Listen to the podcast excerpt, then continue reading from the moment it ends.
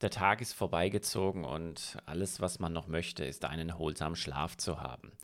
Man legt sich hin, kommt eigentlich zur Ruhe und plötzlich hört man es.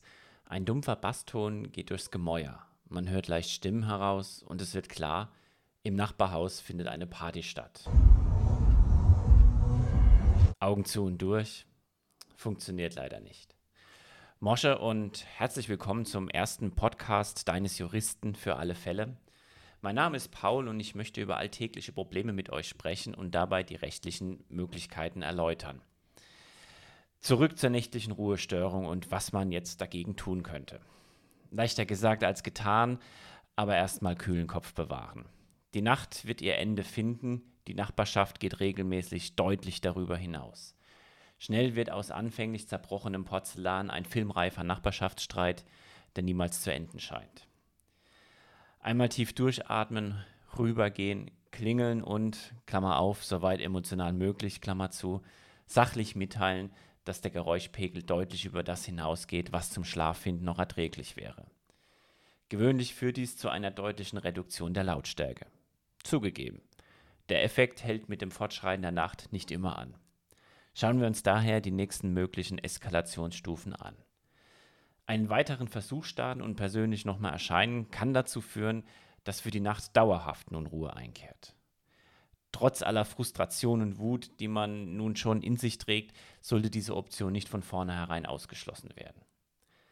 Abhilfe kann aber auch in einem Anruf bei der örtlichen Polizei gesucht werden. Wer im Telefonat mitteilen kann, dass er selbst schon das Gespräch gesucht hat und das gewünschte Ergebnis nicht zu erzielen ist, kann dabei auf eine höhere Motivation der Polizei hoffen, kurzfristig zu erscheinen. Nun, man schläft irgendwann tatsächlich ein und wird übermüdet wieder aufwachen. Im Normalfall hat es sich mit einer unruhigen Nacht erledigt. Einweihungsparty gibt es nur einmal im Jahr. Worst Case ist hingegen, wenn die Nachbarn beharrlich die Nacht zum Tage machen und auch die gesuchte Gespräche auf taube Ohren stoßen. Die Polizei hilft hier auch nur bedingt weiter. Aber es gibt ein effektives Mittel dagegen, den Unterlassungsanspruch. Sofern dieser anerkannt oder gerichtlich zugesprochen wurde, können im Wiederholungsfall empfindliche Ordnungsgelder verhängt werden und in Ausnahmefällen sogar eine Ordnungshaft verhängt werden. Dies dürfte zu einem abrupten Verstummen der Nachbarn führen.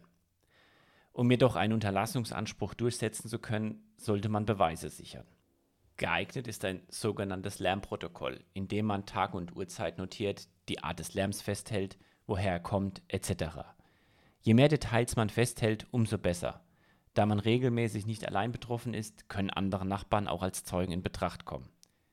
Mit Hilfe eines Rechtsanwalts kann alles Notwendige zusammengetragen werden und im Anschluss der Unterlassungsanspruch durchgesetzt werden. Abschließend möchte ich aber nochmal auf meine Einleitung zu Beginn des Podcasts hinweisen. Es sollte nicht vorschnell mit harten Bandagen gekämpft werden. Was als nächtliche Ruhestörung mal begonnen hat, kann sich schnell in einen erbitterten Nachbarschaftsstreit entwickeln, der mehr belastend sein kann als eine zu kurze Nacht. Wenn euch mein Podcast gefallen hat, dann lasst gerne ein Abo da und schaut mal auf meinem Twitch- oder YouTube-Kanal unter Jurist in Case vorbei. Vielen Dank. Zum Schluss geht noch ein besonderer Gruß äh, an meine neue Nachbarin, die durch ihre Einweihungsparty mir ein Thema für meinen ersten Podcast geschenkt hat. Vielen Dank hierfür. Auf gute Nachbarschaft und spread the law.